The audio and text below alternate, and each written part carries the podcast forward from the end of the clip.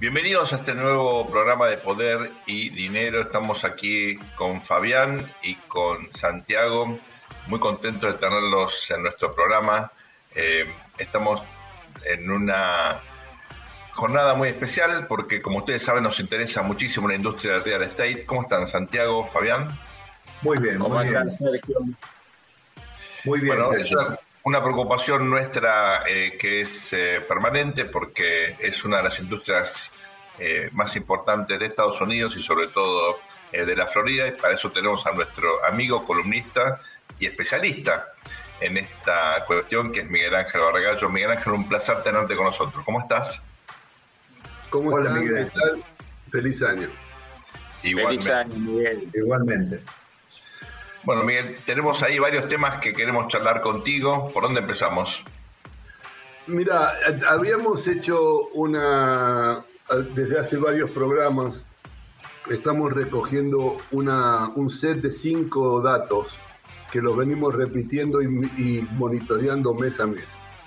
Eh, en realidad, este mes tiene poco valor porque ustedes saben que históricamente el mes de diciembre es un mes de baja actividad es decir, es un mes donde eh, se, se, cierran propiedades porque mucha gente quiere cerrar antes o después de fin de año por un tema impositivo, pero desde el punto de vista de mercado es un mes de baja actividad por los feriados que hay entre, entre Thanksgiving y fin de año.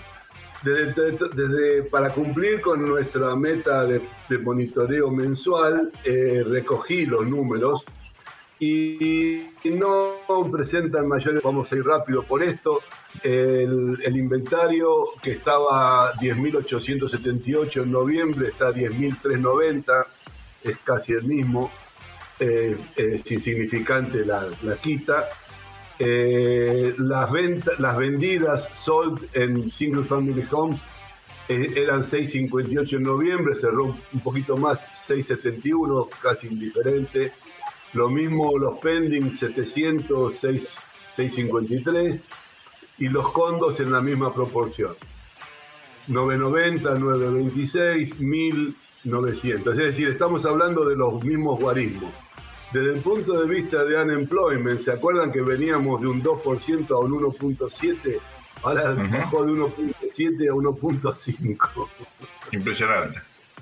Esto, lo que nos dice esto es que el mercado, y yo quiero pasar al punto siguiente, si me permiten, quiero, quiero hacer un análisis, eh, ¿qué pasa en un mercado inmobiliario que está con una característica como la que tenemos por delante? Fíjense que nos está pasando lo siguiente.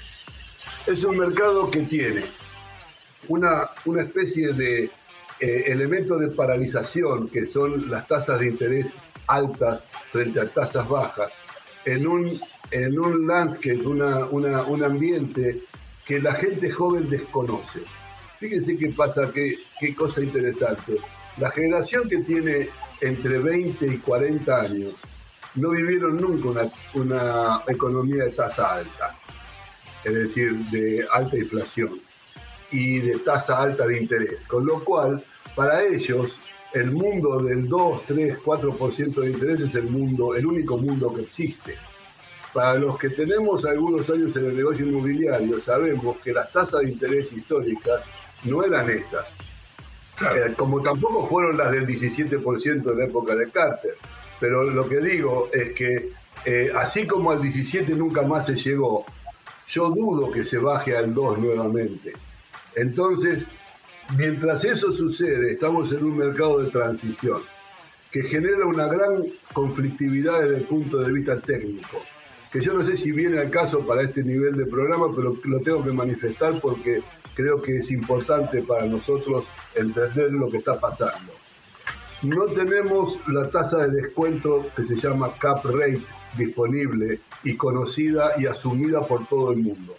Digamos, hasta hace un año Vos hablabas con cualquier financiero de negocio inmobiliario o financiero puro y te decía, cap rate para apartamentos es tanto, eh, por ejemplo, 3%, 3.5, cap rate para oficinas es 5.2, cap rate para, digamos, tasa de descuento de flujo de flujo futuro, ese sería el cap rate, tasa de descuento de flujo futuro para determinar el valor presente de, una, de un inmueble de renta. Y eso era un número como, como básico de mercado establecido y reconocido, para lo cual tanto los tasadores, los underwriters de crédito, los compradores, los vendedores, todos hacíamos la misma cuenta y podíamos llegar a un lenguaje común. Ahora, ¿cuál es el cap rate? Nadie lo tiene claro. Entonces empieza un mundo de oportunidades, un mundo de riesgos difíciles de medir, que algunos más que riesgo lo llaman incertidumbre, porque hay gente que tiene una definición que dice que riesgo es cuando es medible y cuando deja de ser medible ya es incertidumbre. Y bueno, sin entrar en polemizar en ese sentido, eh, pongo sobre el tapete para que discutamos los cuatro esta situación porque es muy atractiva desde el punto de vista de la oportunidad del negocio inmobiliario. ¿Cómo se traduce esto, Miguel Ángel, en la práctica? Si hay un inversor que nos está escuchando, alguien que tiene eh, dinero en la bolsa, que viene en un mal año, que espera que haya recuperación, pero también hay incertidumbre en ese sentido. Eh, los bonos todavía eh, no, no, mercado atractivo. ¿Cómo puede aprovechar un oyente estas oportunidades a las cuales se está refiriendo?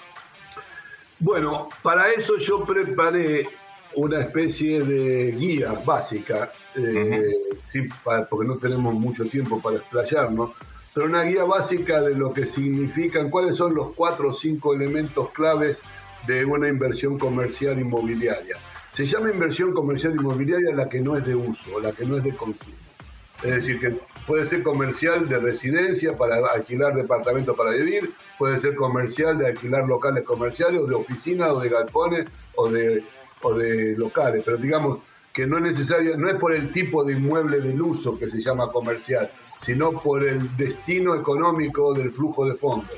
Es decir, que uno es para uso, puede ser, puede ser de, no es comercial, por ejemplo, la compra de, una, de un inmueble comercial para tener tu propia empresa. Eso no es una compra comercial. Entonces, para que quede claro para la audiencia, lo que estamos hablando acá es eh, inmuebles comerciales para, para usufructuar renta o para recoger renta de ellos. Entonces, el principal elemento que siempre tenemos entre esto, independientemente del tipo de, inmueble que se trate, es el, neto operating income, lo que sería el, ingreso neto operativo, que es cuánta plata anualmente le ingresa eh, o arroja o produce ese inmueble en condiciones normales de ocupación. Eso es muy importante decirlo en condiciones normales de ocupación porque no es la condición actual la que se mide del inmueble, sino la, la normal de mercado para ese inmueble. Por ejemplo, vos pasa mucho que la gente eh, eh, hace un mal underwriting o una mala calificación cuando dice la propiedad está 100% alquilado y califico 100%. Si vos tenés una propiedad 100% alquilado en un mercado que estándar es de 80-85%, vos debés calificarla 80-85%, porque hoy la tenés en 100, pero cuando se desocupe va a volver a estar en los valores, en los guarismos, o se espera que estén los guarismos eh, estándar del mercado. Entonces, ese es el primer punto. ¿Cuál es mi, mi, flujo neto operativo? ¿Cuál De ahí aparece el segundo factor, que es la complejidad de manejo de este inmueble, porque no siempre ese flujo neto operativo es transmisible de un comprador al otro. Sobre todo si vos no tenés las, las, las herramientas, los, skills para poder manejar este inmueble en las condiciones que corresponden y te puede encarecer el costo operacional de, esa, de, esa, de ese rendimiento. Entonces yo terminaría esta primera parte explicando cuáles son estos últimos, estos últimos temas y si quieren después en la segunda parte explicamos las consecuencias económicas de esto. Eh, finalmente vamos a, vamos a ver el grado de complejidad operativa y por el segundo y, por finalmente lo que tenemos que ver es cuál es la perspectiva que tiene ese negocio según la, el negocio, las condiciones de mercado subyacente para el submercado que se trate. Por ejemplo, hay veces que estás comprando una actividad en declive o una actividad en creciente por algún tipo de, trend, de, tendencia que está pasando en esa situación y eso también es un factor que altera la, la situación de la que estamos refiriéndonos. Miguel Ángel, súper interesante, estamos tomando nota aquí eh, para revisar nuestras carteras también, a ver que, hasta qué punto estamos reflejando eh, en nuestras decisiones, tus sugerencias. Si te parece bien, ahora vamos a hacer una muy breve pausa. Eh, hay temas que han quedado pendientes, queremos aprovecharte bien en el segundo bloque que estamos por comenzar. No se vayan, vamos a volver dentro de unos instantes con más poder y dinero aquí en Americano Media, AM790 Radio Libre. Bienvenidos a este nuevo bloque Poder y Dinero en Americano Media M790 Radio Libre con Fabián y con Santiago. Estamos tomando nota, estamos aprendiendo de todo el conocimiento de Miguel Ángel Barragallo que, eh, bueno, una vez más está con nosotros eh, tratando de hacernos comprender eh, un mercado que es vital para los norteamericanos, porque ustedes saben que buena parte del ahorro de las familias norteamericanas está en propiedades. Eh, y esto nos obliga a seguir este mercado. También hay oportunidades que se están generando en el nuevo contexto económico. Para todo esto, Miguel Ángel nos dio un conjunto de sugerencias y nos gustaría que nos sigan ahora explicando exactamente qué hay que mirar y cuáles son los indicadores que hay que seguir para identificar oportunidades. Miguel Ángel. Bueno, aquí es donde viene el punto clave que yo diría, lo, denominé pros y contras de, a tener en cuenta, que es donde le, sugiero que pongan atención. uno de los, los puntos a prestar atención en cada negocio de comercio inmobiliario es el grado de vacancia digamos, cuando van venciendo los contratos, sean viviendas o, locales comerciales, y el costo del turnover. Esto es muy importante y la gente muy pocas veces la tiene en cuenta. Y es clave, es, es la esencia de la ganancia o la no ganancia en el negocio inmobiliario. ¿Cuánto me sale a mí renovar un departamento después de ser un inquilino o renovar un local para que entre un nuevo inquilino? Y ese es un valor que muchas veces es significativo por frente, no es solamente la comisión inmobiliaria, sino lo que se sostienen improvements que hay que darle a los, a los nuevos inquilinos para que ocupen la propiedad. Un punto a tener en cuenta. Segundo punto a tener en cuenta y fundamental es qué estamos buscando, yield o capital gain. En, traducido al español es qué estamos buscando, ingreso constante, eh, rendimiento, rendimiento mensual o anual o estamos buscando ganancia al final. ¿Por qué pasa esto? Porque son dos tipos de negocios distintos. Uno es el que tiene que comprar algo más estabilizado para que ya le dé rendimiento actual y el otro es el que puede comprar algo que se pueda mejorar, como es value lo que llaman inmuebles con valor a agregar, que se le puede mejorar y obtener una ganancia que va a ser una ganancia tal vez significativa al final y luego se compone lo que se llama la tasa interna de retorno o el IRR que se compone al final entre la combinación de lo que fue dejando anualmente en el GIM más el capital gain. Si estamos más o menos claros en este primer, en este primer razonamiento, muchachos. Sí, por supuesto. Es muy importante esto. Está, ¿no? Sí, adelante. Seguimos. Entonces, a partir de aquí, hay algunas particularidades que a mí me gustaría destacar, si les parece. Por ejemplo, entre los pros que tenemos, tenemos que eh, cuando, uno, cuando uno compra, no compra solo con dinero propio, compra también con deuda. Y generalmente la ventaja que tiene este tipo de, adquisiciones es que uno va pagando la deuda durante la vida del negocio. Entonces, todos los años, de alguna manera, va amortizando parte de del capital. Y no solo eso, los intereses que va pagando los puede deducir de las ganancias imponibles. Entonces, es un buen efecto dentro del negocio de retorno, del cálculo del retorno del negocio, esta situación de amortización de principal y descontar, de poder descontar los intereses del impuesto a ganancia. El otro, el otro tema interesante que tiene es la depreciación acelerada posible de algunos tipos de inmuebles, que genera también algún tipo de beneficio. Y estos pequeños o, o beneficios muchas veces son los que optimizan el rendimiento del negocio. Después tenemos también, sobre todo cuando hay un manejo profesional de, estos, de estas inversiones, ingresos accesorios, que cada tipo de inmueble tiene ingresos accesorios. Por ejemplo, en nuestro edificio, tenemos un edificio acá en Coconogrove de, que se llama Soy House, que es de vivienda muy lindo. Y una de las cosas que nos... De, tres cosas nos dejan dinero, eh, además de la renta, que nosotros no teníamos. Uno, las mascotas. Es increíble el tema de las mascotas en el Miami.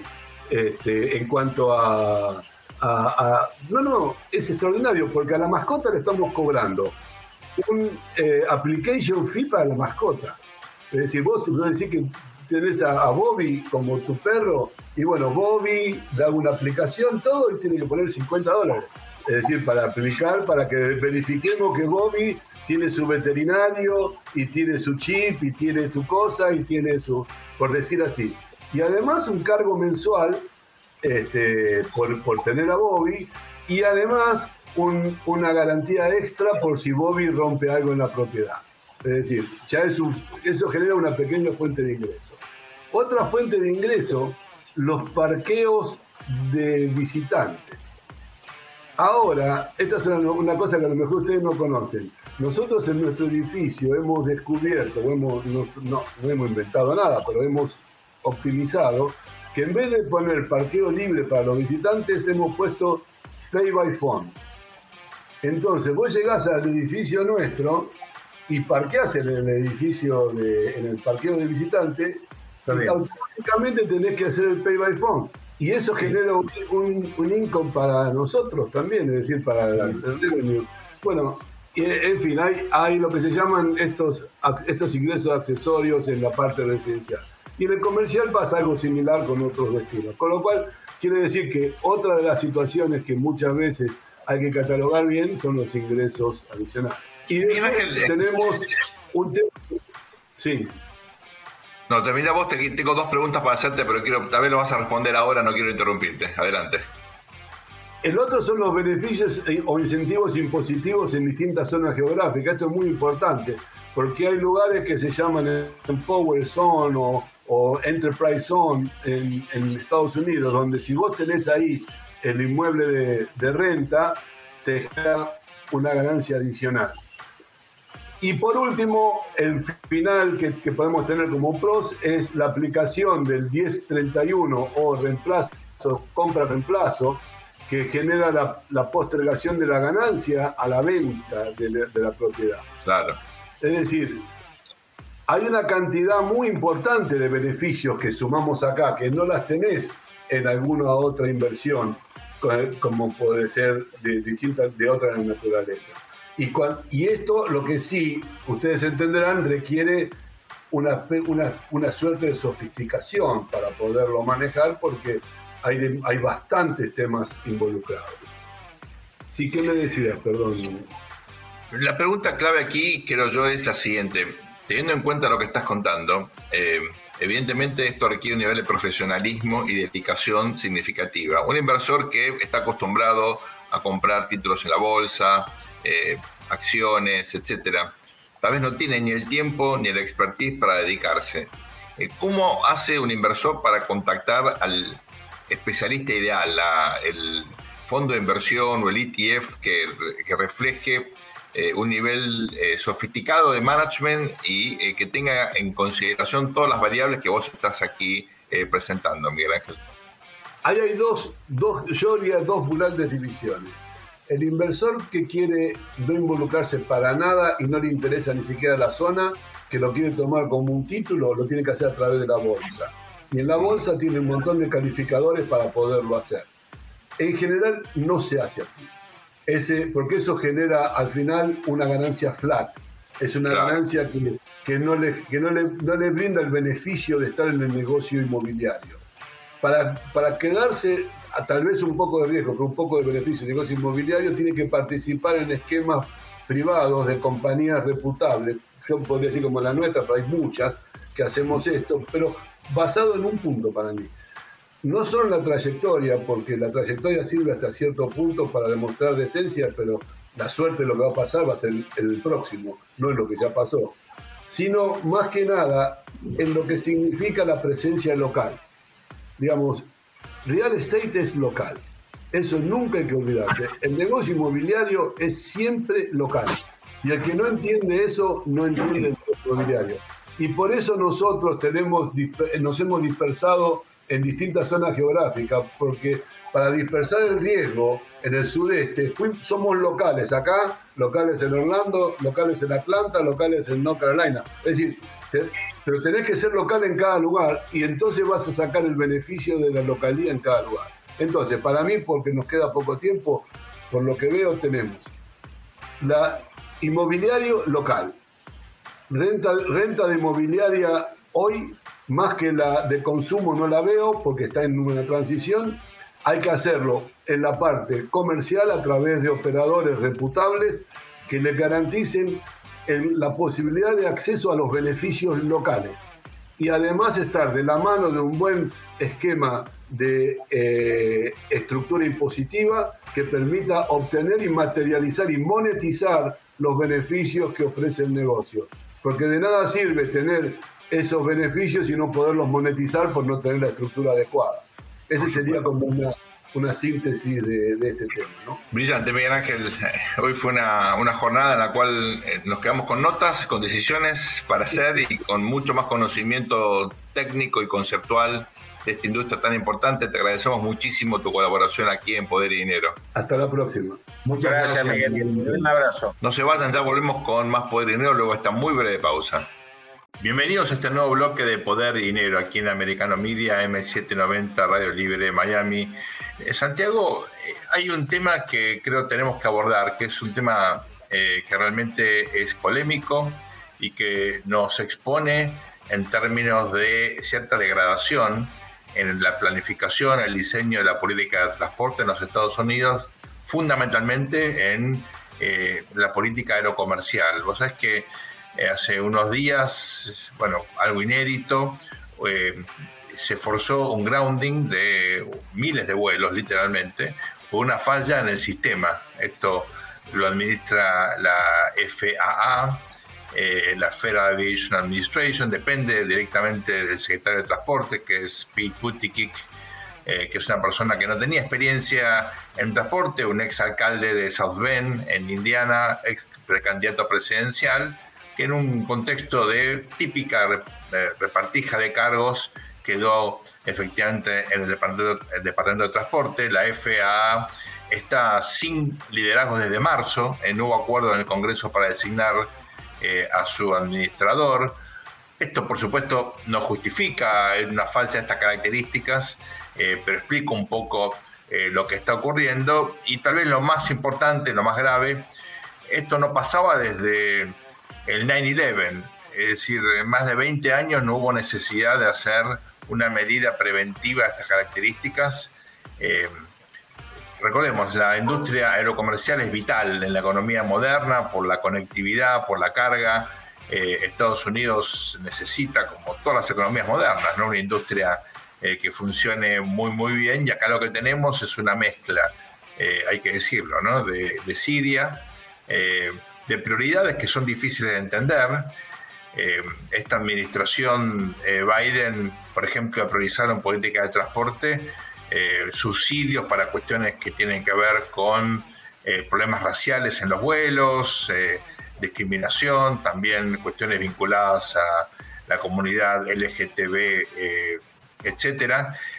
cuestiones que, bueno, digamos, en un otro contexto uno podría eventualmente entender por, por un gobierno demócrata, pero que, dadas las características de las fallas de política que estamos viendo, ponen de manifiesto en todo caso una falta de foco.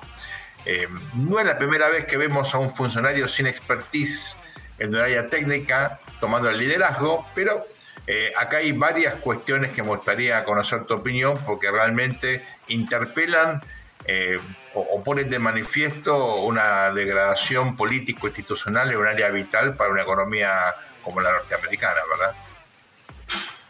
Sergio, hay cuestiones que son prácticamente de tipo institucional y político. Me parece que arrancamos con nuestra reflexión, que ya a esta altura me parece que es está dentro del menú histórico de poder y dinero de, hacer referencia a que no vinimos a los Estados Unidos para encontrarnos con los mismos problemas que teníamos en nuestros países eh, de origen. Y la verdad, eh, te comento que yo soy en realidad como, como el de volver al futuro, sin el de Lorian. yo, yo, yo vengo del futuro y yo puedo decir que cuando los militantes y los cuadros políticos no capacitados eh, se meten en las áreas del gobierno, lo que hacen es destruir eh, la capacidad del aparato público de brindar el servicio.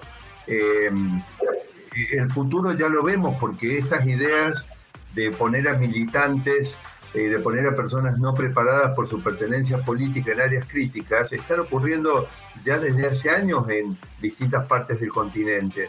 Eh, Argentina, por ejemplo, es un país donde esto se ha dado con mucha fuerza eh, y los resultados son un sector público que de hecho esto termina en rebelión tributaria, es un, es un sector público que nadie respeta y que nadie quiere financiar. Ahora, si esto es en los Estados Unidos y si esto es con el tema de los vuelos, directamente estamos en una situación que es mucho más grave eh, de lo que eventualmente incluso se ha publicado. Eh, recordemos que los Estados Unidos, para que el capitalismo, eh, para que sea el núcleo del modelo capitalista, lo básico es la, libre movilidad de los factores, del capital, del trabajo, ¿no es cierto?, de los bienes, de los servicios. Es decir, los Estados Unidos, con el tamaño que además tiene los Estados Unidos, es una economía, además muy interconectada al mundo, que necesita estar muy lubricada, Sergio, muy lubricada en términos de que todo tiene que funcionar. Nosotros sabemos que el transporte en tren es importante, el transporte por carreteras en los camiones es importante, pero los Estados Unidos se basa justamente por ser el capitalismo, por ser el país de los mercados, en que yo puedo como persona que digamos que tengo un emprendimiento y que ofrezco mis bienes o, servicios o bien eh, el que los demanda, los tiene que poder demandar a un costo prácticamente, digamos, el mismo a todo lo largo y lo ancho del país. Yo estoy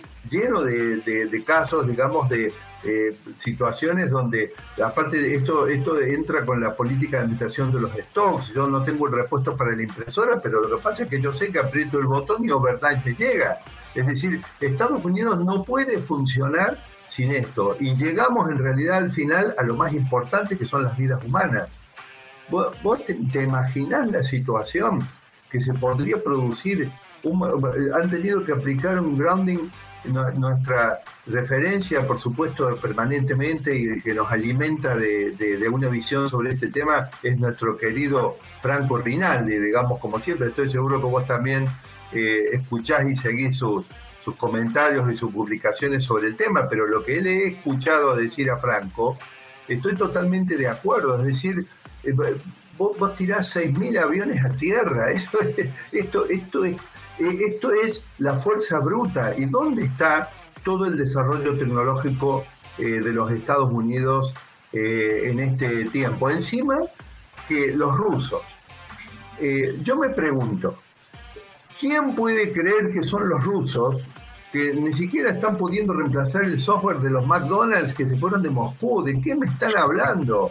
O sea, están, están queriéndonos correr con los viejos fantasmas de la Guerra Fría. Esto ya no está vigente de la época de los años 60, de los años 70, cuando todos venían con la psicosis. Parece que quisiéramos reproducir Roswell. Falta que inventen ahora un globo metálico que aparezca tirado en, en algún lugar y que, y que digan que son los rusos que vienen de vuelta eh, para invadir los Estados Unidos. Entonces, yo creo que nosotros necesitamos que nos digan la verdad por una vez, porque este es un tema muy delicado donde está en riesgo la vida humana y el funcionamiento de los Estados Unidos.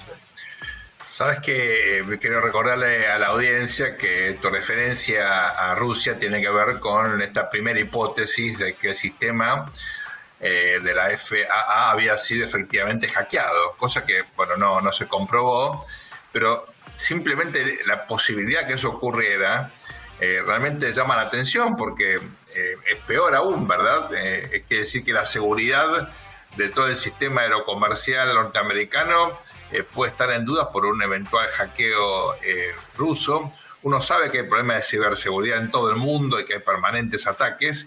Bueno, pues supone que hay para eso, obviamente, estrategias, diseños específicos, gente trabajando para evitar estos ataques, ¿no? Entonces, si sos profesional, si sos profesional, Claro. Si estás preocupado por los temas de género, ya, escúchame, ya nos hemos comido el galón de combustible a 8 dólares y pico porque no podían lidiar con los grupos de interés que hubieran permitido activar durante un tiempo la producción de petróleo en Texas, cuando estamos sentados arriba del petróleo pagando el galón de, combustible a 8 dólares.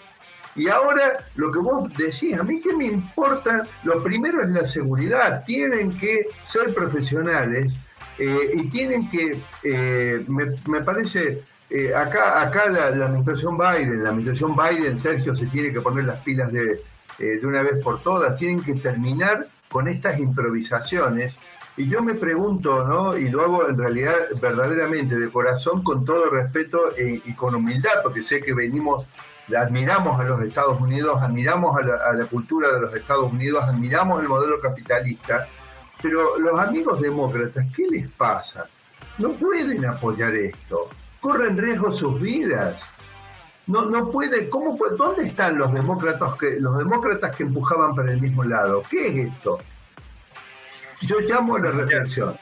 No, Santiago, un par de días después de este episodio, de hecho, en el aeropuerto más importante de la ciudad de New York, en, JFK, hubo también un episodio increíble porque dos aviones, uno de Delta y otro de American Airlines, estuvieron a punto de, de colisionar, de chocar eh, por falta de controles, aparentemente hubo actitudes irresponsables de algunos pilotos, pero en definitiva el sistema no funciona. Cuando hay fallas individuales es porque el sistema eh, naturalmente no funciona. Eh, al margen de casos individuales, lo que hay que mirar aquí siempre es la cuestión sistémica. es un tema que preocupa mucho, como vos decís, es un pilar eh, de la economía moderna y es la forma en la cual nos trasladamos todos, porque en un país tan grande como Estados Unidos, naturalmente uno no puede descansar ni nos encanta a todos, eh, obviamente, conducir carros, pero bueno, son distancias imposibles de hacerla. No, no es posible, no es posible.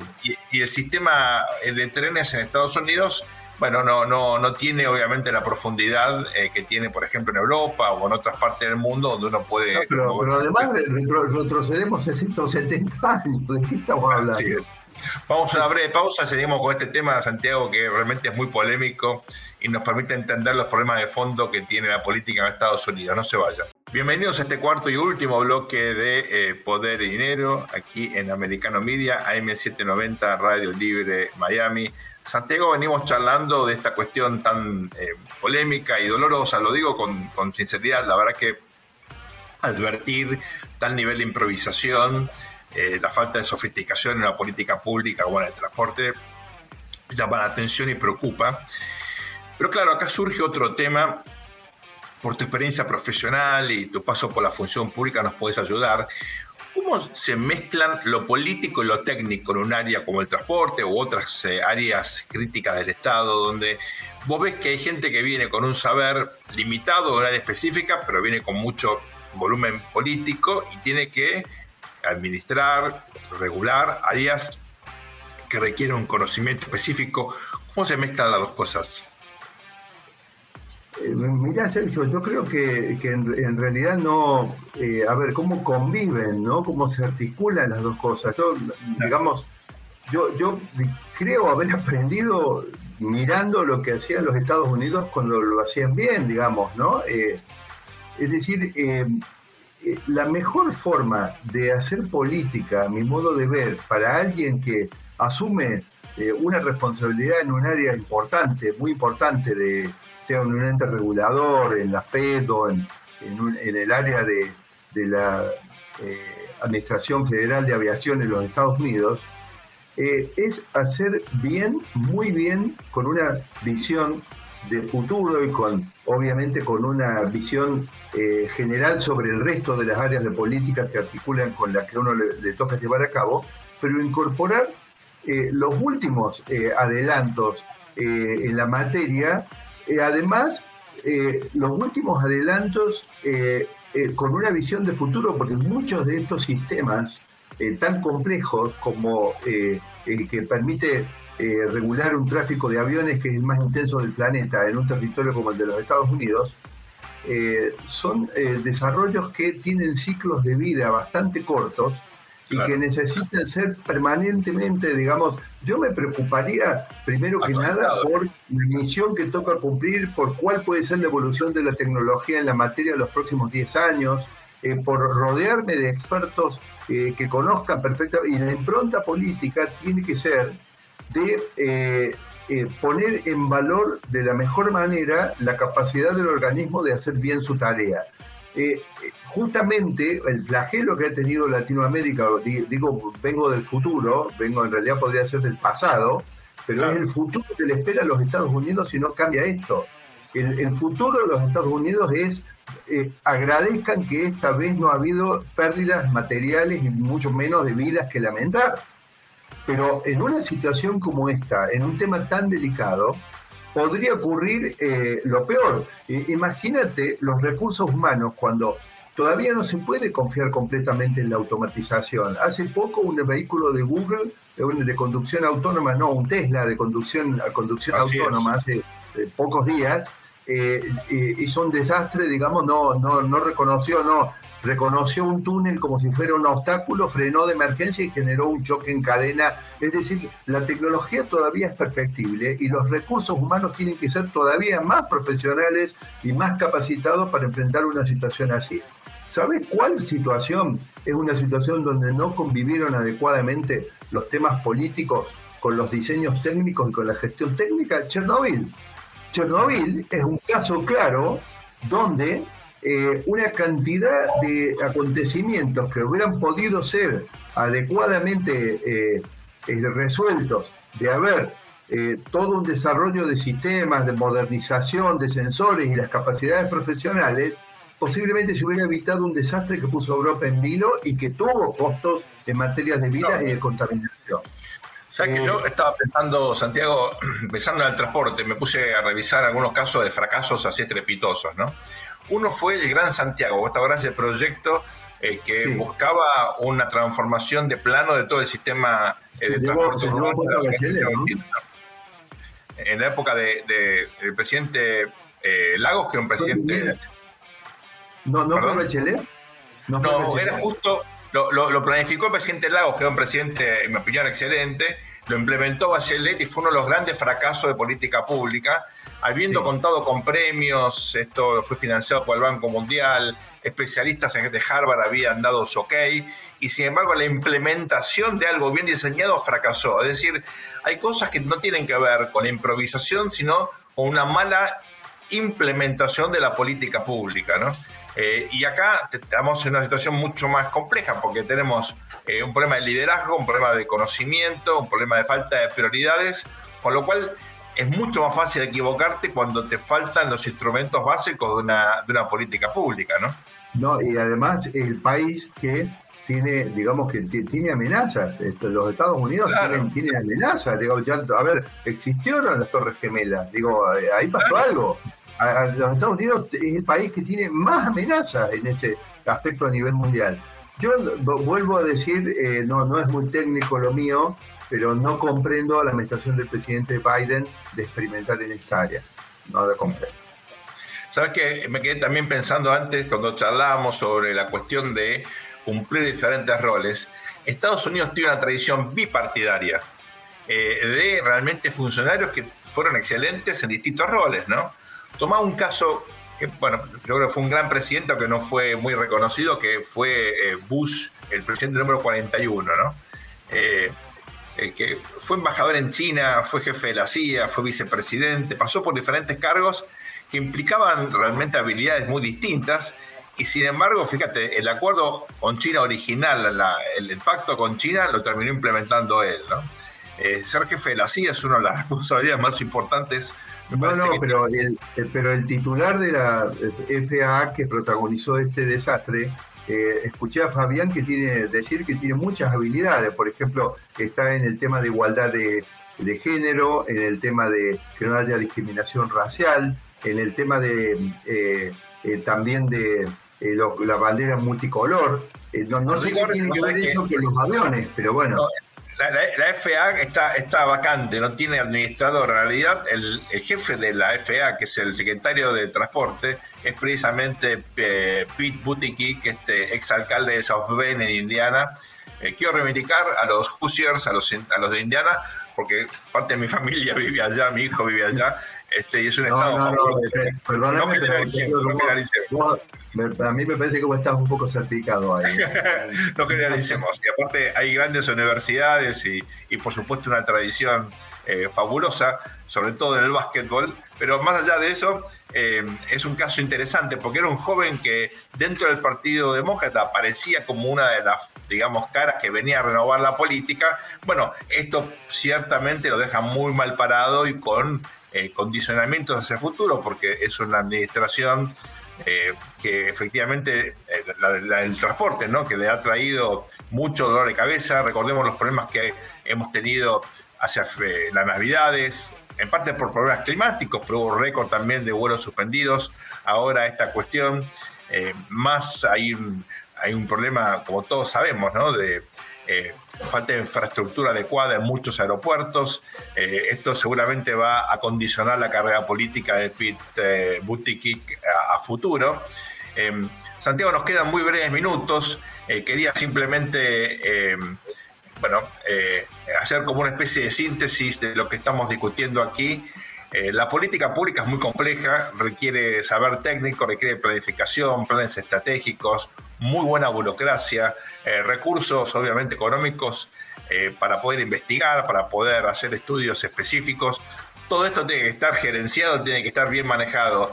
Si eso falta, a la corta o a la larga. No, no te olvides de un uso sumamente agresivo e intensivo de la tecnología. ¿no? Tal cual. Y si eso falta, termina pagando el ciudadano, termina pagando el contribuyente, eh, porque si falla la política, el mercado no puede funcionar correctamente. Creo que eso hay que tenerlo en cuenta. El Estado es necesario para estas funciones básicas, como por ejemplo regular correctamente y controlar el transporte, sin el cual la economía moderna no puede eh, funcionar. Santi, nos quedamos eh, sin tiempo. Eh, ha sido otra vez un placer compartir contigo poder y dinero. Lo mismo, Ustedes sigan, no se vayan, sigan esta señal AM790 eh, Radio Libre y Americano Media. Hasta muy prontito.